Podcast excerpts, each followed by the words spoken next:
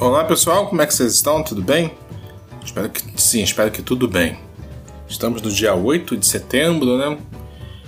E eu falei que talvez comentássemos ou talvez não comentássemos o dia 7 de setembro.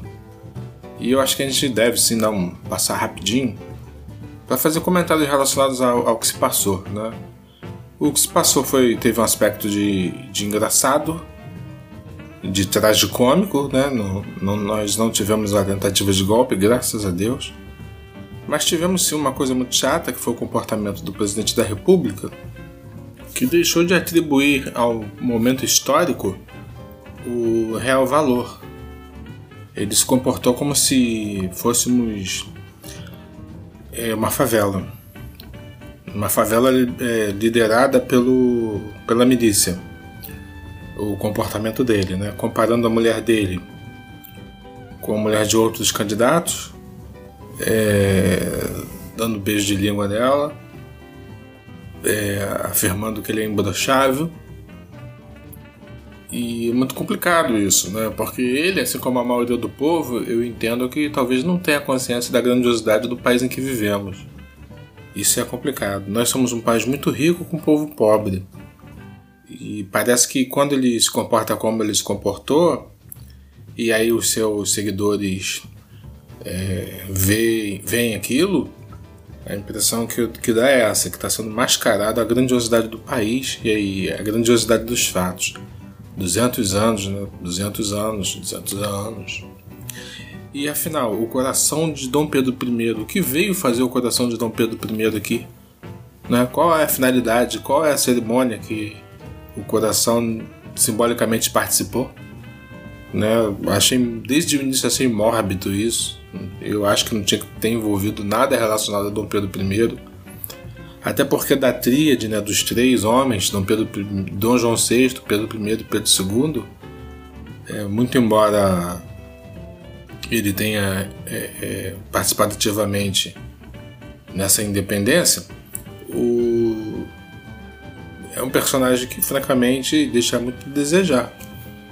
É, deixou, historicamente, sabe-se disso. Era um cara que tinha problema com sexo e tudo mais. E, em linhas gerais, os outros, Dom João VI e Pedro II, foram muito mais interessantes do que ele. Dom João VI, por ter empreendido, né, ter vindo para cá, atravessado o Oceano Atlântico com a corte para o Brasil, foi, foi o único dos dos mandatários europeus a conhecer de perto uma das suas colônias e ter ficado nela, né, ter vivido aqui conforme aconteceu. A invasão de Napoleão foi um mal que veio para o bem, né? nós temos hoje um país grande, grandioso. E essa grandiosidade foi suprimida quando ele fala que a mulher dele é muito bonita e tudo mais. Imbrochável, imbrochável, é complicado, muito triste. Quando eu, eu paro para falar da grandiosidade do Brasil, eu já falei isso aqui. É, eu, óbvio que comparo ele com os outros grandes países do mundo. E aí vem, a gente vem a Rússia como sendo o primeiro, né? Mas a Rússia tem muitas partes geladas e tudo mais. Depois vem o Canadá com muitas partes geladas. Aí depois vem o, os Estados Unidos com duas cordilheiras de montanha, um deserto. Depois vem a China, também com, com deserto. A China também tem cordilheiras de montanhas geladas, invadiu o Tibete no século XX. E aí vem o Brasil, né? O Brasil é o quinto maior país do mundo. E depois vem a Austrália como sexto maior país do mundo. Aí falando dos seis assim rapidinho, é, e se a gente parar para comparar os rios, né? Os rios. É, o maior rio da Austrália, que é o sexto maior país do mundo, ele não joga em um ano o volume de água doce no mar que o rio Amazonas joga em um dia.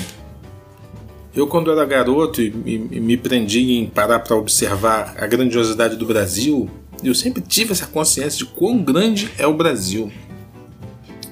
Eu ficava chateado porque o rio Nilo ele era maior em extensão, o rio Amazonas era o maior em volume de água, mas o rio Nilo, Nilo era o maior em extensão. Depois não foi visto que o rio Amazonas nasce lá na Concagua, lá na Cordilheira dos Andes, lá no Peru. E eu fiquei todo bobo, sozinho, sem poder conversar com ninguém sobre esse fato, que as pessoas, além de eu ser um menino, os garotos da minha época não estavam muito aí para essas coisas. Mas eu fiquei muito feliz que o, o, Rio Amazonas ele é o maior, não só em volume de água, mas ele é o maior também em extensão. É, temos o maior pântano, né, a, a maior parte da floresta tropical. Então nós somos o que somos, um povo pobre com um país rico. Nós não somos um povo pobre com um país pobre e passando grandes, grandes dificuldades. Nós somos um povo pobre, economicamente nós não temos a grana que poderíamos ter em função da grande má distribuição de renda. Nós falamos de má distribuição de renda no episódio passado, só que nós somos um país muito rico, muito rico. Nós somos mais ricos do que os outros países. Em se tratando de recursos naturais, água doce, temos o maior aquífero do mundo, que é uma cisterna natural. E o Bolsonaro vem tratar o Brasil e as coisas do Brasil como se fosse uma favela comandada por milícia e que a mulher dele é a gostosa da favela que é a mulher dele. Né? E aí ele mete a língua na goela da mulher dele e todo mundo tem que achar isso engraçado e maneiro. E esse pessoal que segue o Bolsonaro, entre outras coisas, apontam um falso puritanismo, uma falsa família tradicional, sim, porque são hipócritas. A grande parte, não todos, mas uma parte consistente, aquele vereador do Rio, louco, um bochechudo, Gabriel Monteiro, eu bloqueei o nome desse cara, é, surfou nessa onda bolsonarista e é um cara pervertido. Nós temos falsos pastores roubando, usando o MEC há pouquíssimo tempo, conforme nós vimos. E você fala dos imóveis comprados com dinheiro vivo e esses falsos religiosos, hipócritas. E eu não estou revoltado com nada, não, eu só estou só fazendo uma comparação. Eles minimizam, eles fazem por menos é, esse enriquecimento ilícito. Né? Você eu, eu, você não, eu, perguntando a pessoas: você sabe o que é o orçamento secreto? E o adepto do, do Bolsonaro ri, diz que não sabe, não faz a menor questão de saber. Mas nós não somos uma favela comandada por milícia para ter aquele tipo de comportamento, não. É uma coisa de louco que se passou, não é isso? É, vimos ali aquele velho da van, chamam assim, né? Não faço a menor questão de tentar tratá-lo pelo nome.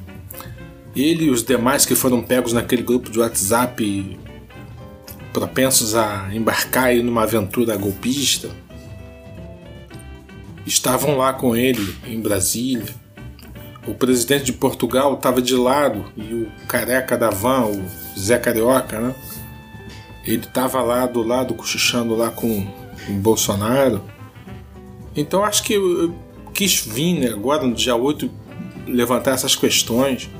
O Brasil é tão grande, né, tão grandioso, andamos há dias de carro pelo Brasil e não saímos do Brasil. O Brasil é uma das grandes economias do mundo. A Ucrânia entra em guerra com a Rússia. E nós tivemos aí um problema de grãos, né? Tivemos aí uma elevação de preços de produtos do alimentícios, grãos, né? O que dizer do Brasil? Graças a Deus o Brasil é um país pacífico, tem uma história pacífica se o Brasil entrasse num, num problema de guerra, o que dizer, o que aconteceria com o mundo e com a alimentação no mundo, né? O Brasil que é um dos grandes alimentadores do mundo.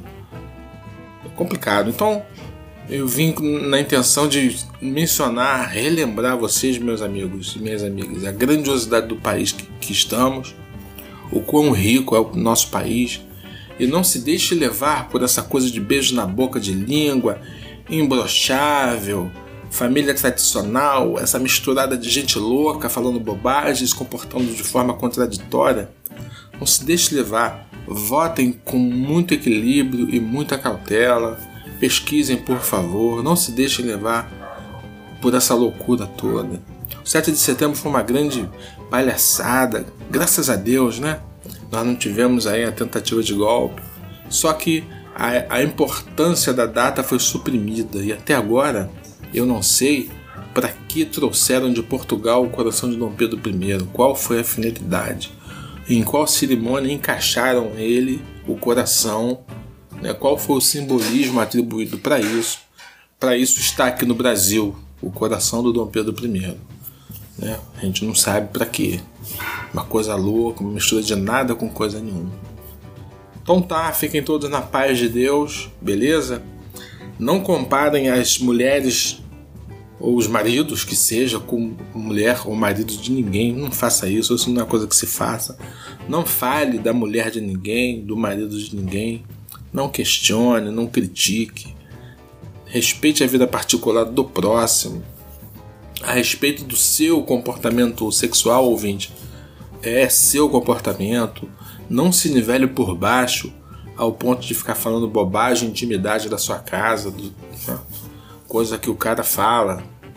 É loucura, é loucura. A gente está numa situação muito deplorável e ver essa horda de falsos religiosos seguindo atrás desse homem.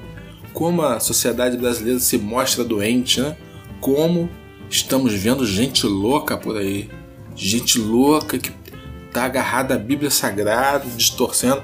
Distorcendo não, que eles nem usam a Bíblia Sagrada. É impressionante isso. Gente perigosíssima seguindo falsos pastores, falsos religiosos. Não é mole não. Forte abraço, queridos.